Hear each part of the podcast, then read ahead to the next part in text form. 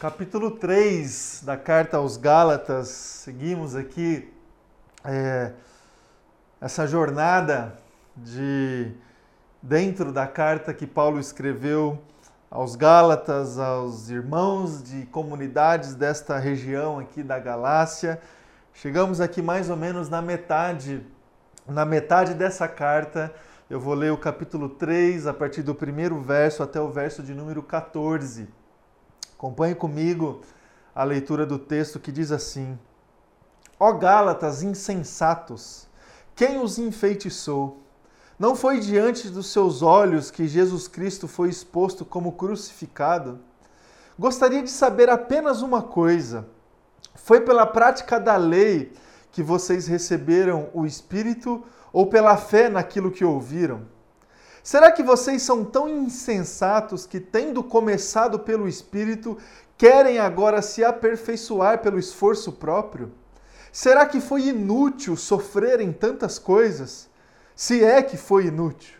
Aquele que lhes dá o seu Espírito e opera milagres entre vocês, realiza essas coisas pela prática da lei ou pela fé com a qual receberam a palavra? Considerem o exemplo de Abraão. Ele creu em Deus, isso lhe foi creditado como justiça. Estejam certos, portanto, de que os que são da fé, estes é que são filhos de Abraão, provendo a escritura que Deus prevendo as escrituras que Deus justificaria os gentios pela fé, anunciou primeiro as boas novas a Abraão. Por meio de você, todas as nações serão abençoadas. Assim, os que são da fé são abençoados junto com Abraão, homem de fé. Já os que se apoiam na prática da lei estão debaixo de maldição, pois está escrito: Maldito todo aquele que não persiste em praticar todas as coisas escritas no livro da lei. É evidente que diante de Deus ninguém é justificado pela lei, pois o justo viverá pela fé. A lei não é baseada na fé, ao contrário, quem praticar essas coisas, por elas viverá. Cristo nos redimiu da maldição da lei quando se tornou maldição em nosso lugar, pois está escrito: Maldito todo aquele que for perdurado num madeiro. Isso para que em Cristo Jesus a bênção de Abraão chegasse também aos gentios, para que recebêssemos a promessa do Espírito mediante a fé. Até aqui, palavras do Senhor. Vamos, vamos orar, meus irmãos e irmãs. Se coloque aí agora diante de Deus, diante da palavra de Deus. Vamos, vamos orar. Obrigado, Pai, pela tua palavra. Obrigado, Jesus, porque a gente tem Deus agora realmente, Deus, a alegria de se colocar diante da tua palavra para receber a tua vontade. Deus, fala conosco, fala com cada um agora, Deus. Fala comigo, fala com o meu irmão e a minha irmã, Deus, que está agora, Pai, nos acompanhando diante do Senhor, diante do Teu Espírito Santo, que sejamos agora edificados pelo Senhor e pela Sua palavra, que seja assim, em nome de Jesus. Amém e amém. Amém, meus irmãos e irmãs. Seguimos então com essa jornada que foi proposta aqui para nós estudar a carta a carta aos Gálatas. Eu queria na introdução dessa nossa conversa, dessa mensagem aqui, falar um pouco com você sobre a lógica tradicional, convencional da religião.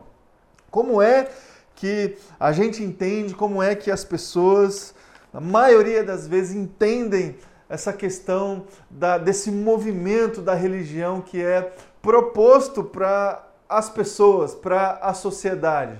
Existe uma lógica tradicional, convencional, é, quando a gente olha para esse movi movimento e para todos os movimentos religiosos que tentam, de alguma forma, ligar a criação, a humanidade, o homem, mulher, a Deus, ao Criador, à divindade.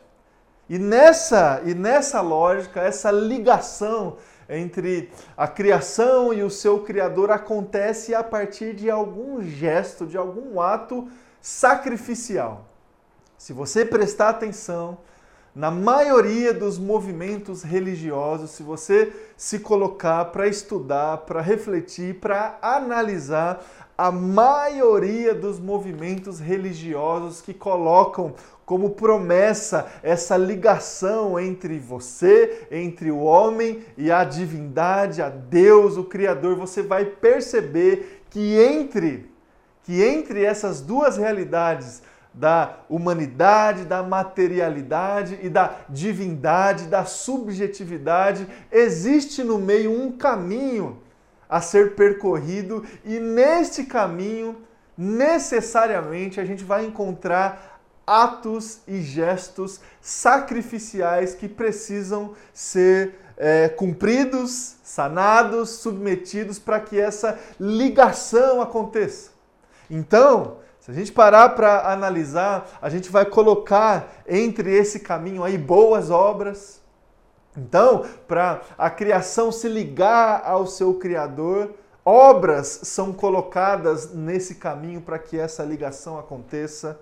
Rituais, liturgias religiosas que são colocadas neste caminho entre a criação e o seu Criador, entre o homem e a divindade, a lei um código de ética, um código moral, uma forma, um jeito de se comportar e está como consequência desse jeito, desse código moral e ético, essa ligação entre o homem e a divindade, recursos, recursos materiais, recursos financeiros que são colocados no meio deste caminho. Pague, contribua, se sacrifique com os seus recursos e você vai se colocar diante de Deus. E Deus vai te abençoar, e Deus vai responder as suas orações, e Deus vai e Deus vai satisfazer os seus desejos e você vai ter a sua vida ligada em Deus. Fidelidade, fidelidade institucional, fidelidade com alguma comunidade de fé. Venha, venha a esta igreja, se submeta às programações dessa igreja, venha no culto dessa igreja e você vai encontrar Deus e você vai ter a sua vida ligada em Deus. Fidelidade institucional, pessoas que são colocadas dentro deste caminho. Ouça a palavra do fulano de tal, do pastor fulano de tal. Este pastor é abençoado, este pastor me coloca em contato com Deus. Eu preciso deste pastor, deste padre, desta liderança, desse, desse fulano, dessa fulana, para eu encontrar Deus, para eu me colocar diante de Deus. Meus irmãos e irmãs, isso aqui é a religião. A religião possui esse esquema este fluxograma, este desenho. Existe Deus que está no céu e ele está distante de nós.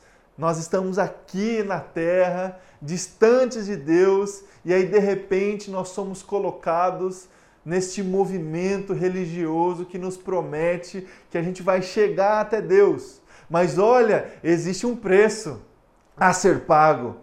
Neste caminho, você vai precisar se submeter a ritos, você vai precisar se submeter a um código de ética, você vai precisar colocar a tua mão no bolso para pagar, você vai precisar ir atrás de alguém, de alguma liderança carismática, você vai precisar ser fiel, fiel a essa igreja, você vai precisar é, de tantas de tantos penduricalhos, de tantas coisas para você conseguir se colocar no lugar e diante de Deus. Isso aqui é a religião.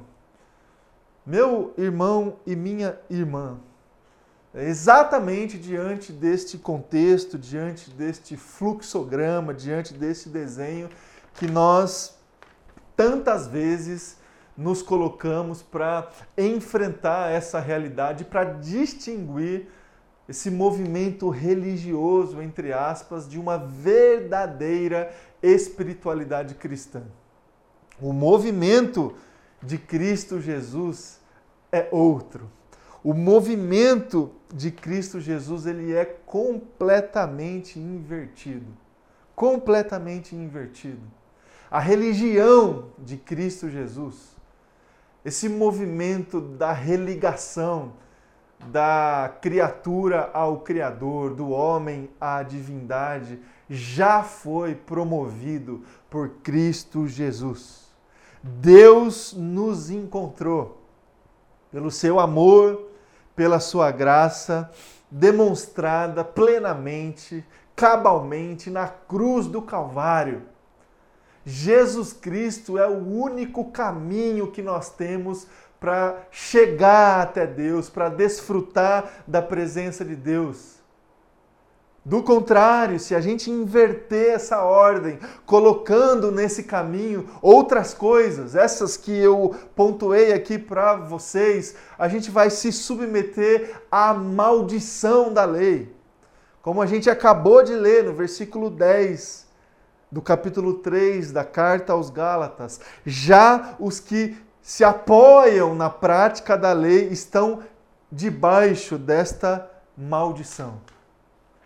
Exatamente o contexto da carta aos Gálatas, do capítulo 3, desse texto que nós lemos, exatamente este contexto é, tem muita relação com esse movimento da justificação, não pela obra de Cristo Jesus, mas pelo esforço próprio e pela, e pela submissão e a obediência total a uma lei, entre aspas. O apóstolo Paulo se colocou ali até com certa veemência para confrontar, para exortar os Gálatas diante de um perigo que estava ali diante dos cristãos da região da Galácia, eles estavam sendo enfeitiçados, eles estavam sendo influenciados pelos chamados judaizantes, por pessoas que estavam tentando resgatar a lei judaica para que ela fosse submetida na prática religiosa das pessoas ali no primeiro século e essas pessoas estavam colocando a prática e a submissão e a obediência da lei, o esforço próprio como condição de se colocar diante de Deus para obter a bênção, a graça, a vida eterna de Cristo Jesus. Esses judaizantes que estavam oferecendo essa possibilidade a esses irmãos da Galácia para que eles pudessem abandonar a fé, a fé completa em Cristo Jesus, abandonando a fé na obra, na cruz, na morte e ressurreição de Cristo Jesus, em detrimento à obediência e ao resgate de algumas práticas antigas da lei judaica, como, por exemplo, a questão da circuncisão. A gente precisa, meu irmão e minha irmã, entender no nosso coração, olhando para os evangelhos, olhando para a obra de Jesus, como é que Jesus planificou essa lei e como é que Jesus cumpriu essa lei e como é que Jesus, a partir desta planificação e do cumprimento que aconteceu com ele da lei de Deus e como que ele interpretou e ofereceu essa lei como é, possibilidade para que a gente possa desfrutar do seu reino, em obediência, inclusive, a essa lei, mas olhando para Jesus, olhando para como é que aconteceu essa planificação. Se não, meu irmão e minha irmã, a gente vai se colocar debaixo dessa maldição que rejeita a obra de Cristo Jesus, que é, reduz reduz o ministério de Cristo Jesus em detrimento ao cumprimento da lei. Aparentemente, aparentemente esse discurso de a gente se submeter, sabe, à santa doutrina, à ortodoxia verdadeira da palavra de Deus, é Aparentemente, esse discurso é um discurso válido, assim, sabe? A gente precisa se submeter à palavra de Deus, a gente precisa se submeter à doutrina das escrituras sagradas. A gente não pode se desviar da palavra de Deus. A palavra de Deus é palavra de Deus. É, ela não erra. Sabe esse discurso de pessoas que valorizam a palavra de Deus, mas a gente precisa tomar cuidado que às vezes esse discurso que aparentemente valoriza o cumprimento da lei, o cumprimento da doutrina, o cumprimento da palavra. Às vezes, esse discurso reduz a obra expiatória, justificadora, amorosa e graciosa de Cristo Jesus.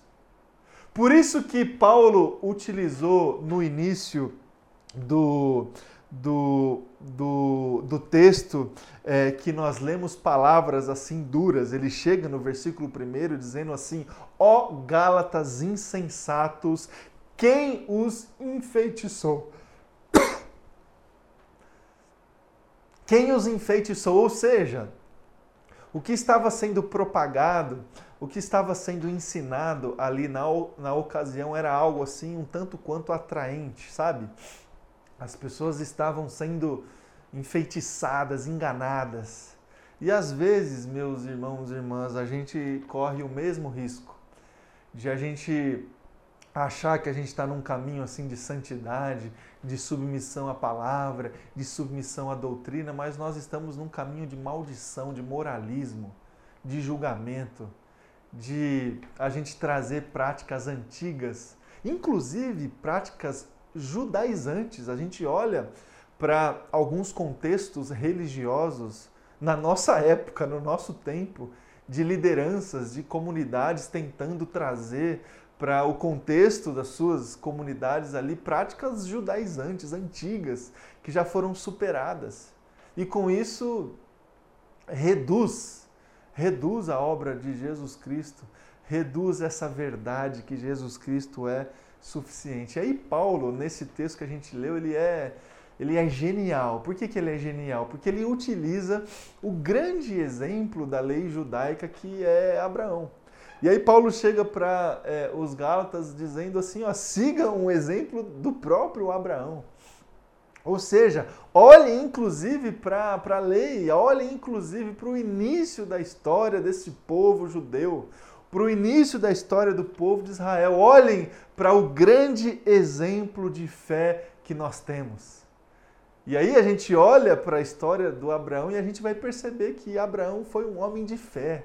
Acreditou na promessa de Deus, acreditou até o fim na promessa de Deus, na promessa que Deus havia feito que enviaria um filho para Abraão e enviou. E aí Abraão acreditou e se submeteu à ordem de Deus com fé no coração e foi até o fim.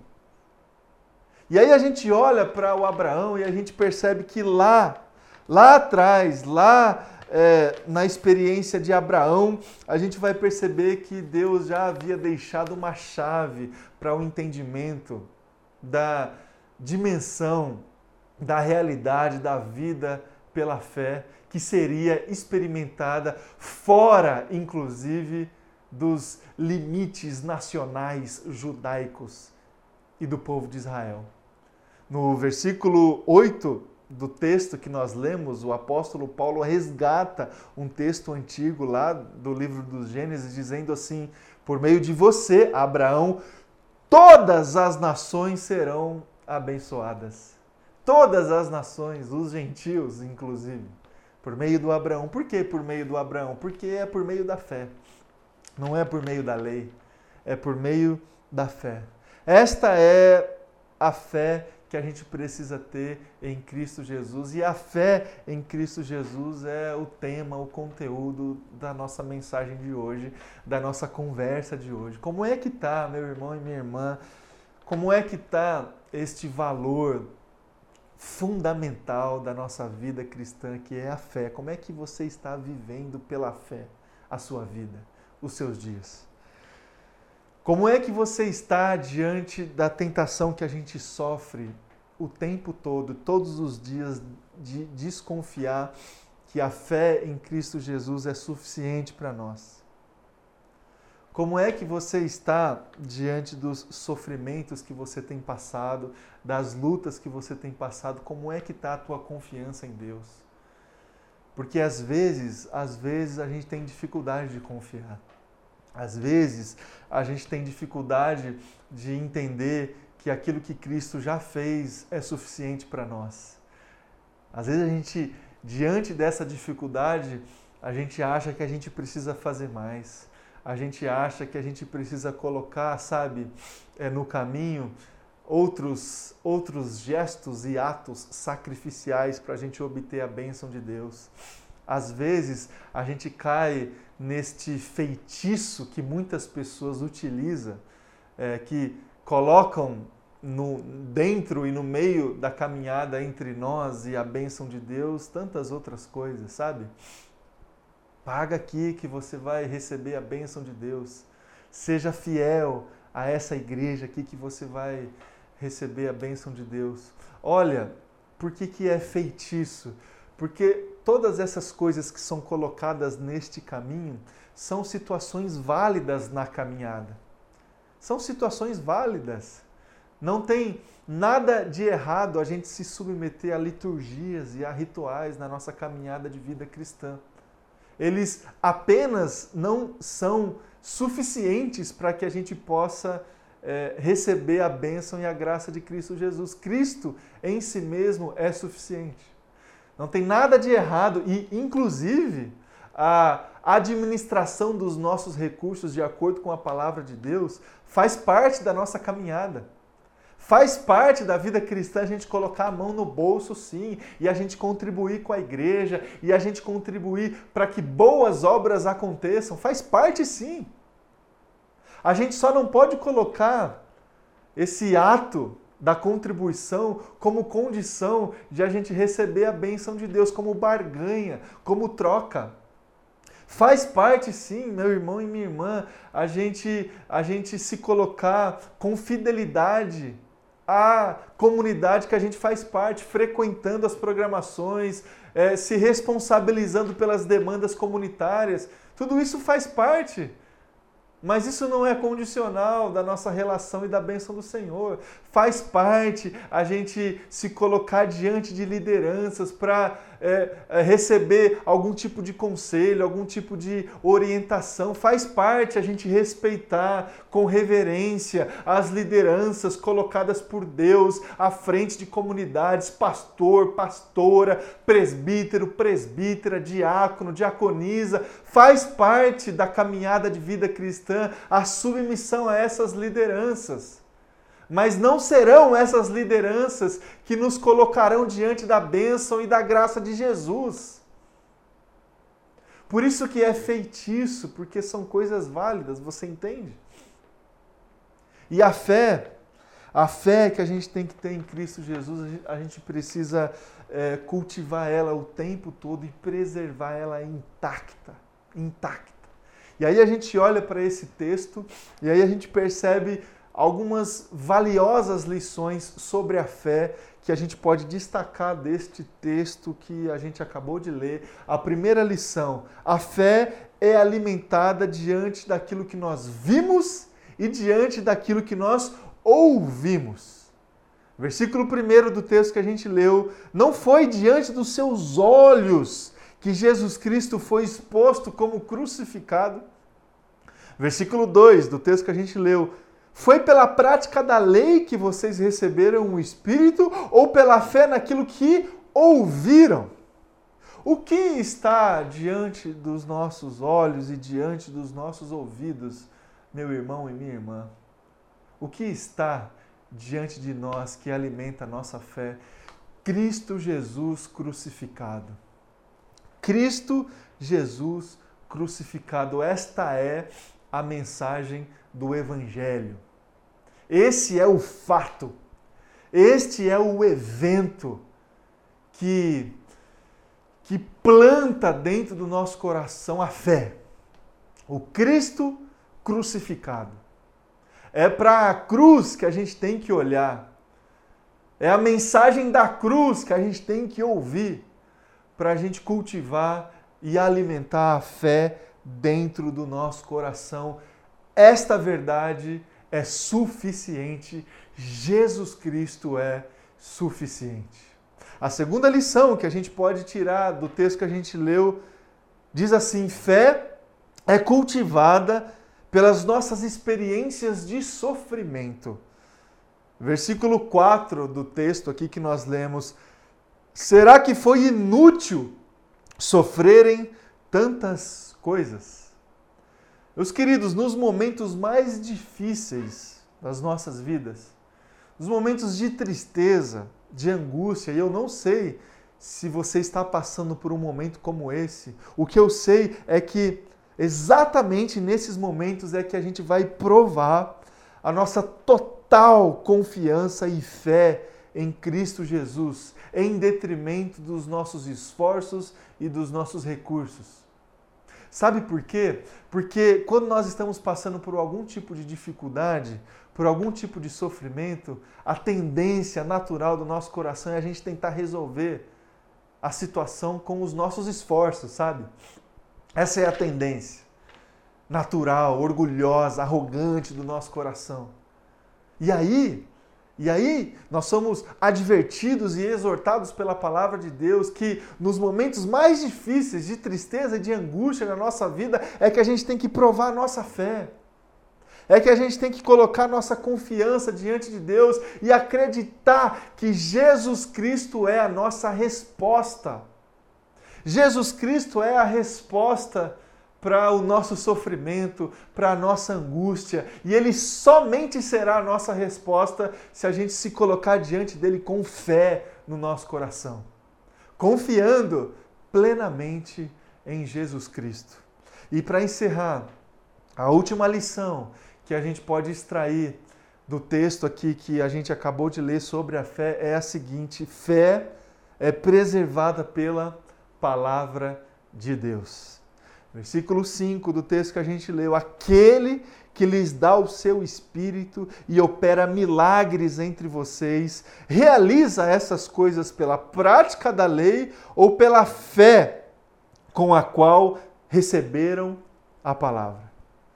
Viver pela fé exige de nós uma submissão completa à palavra de Deus que nos aponta a Cristo.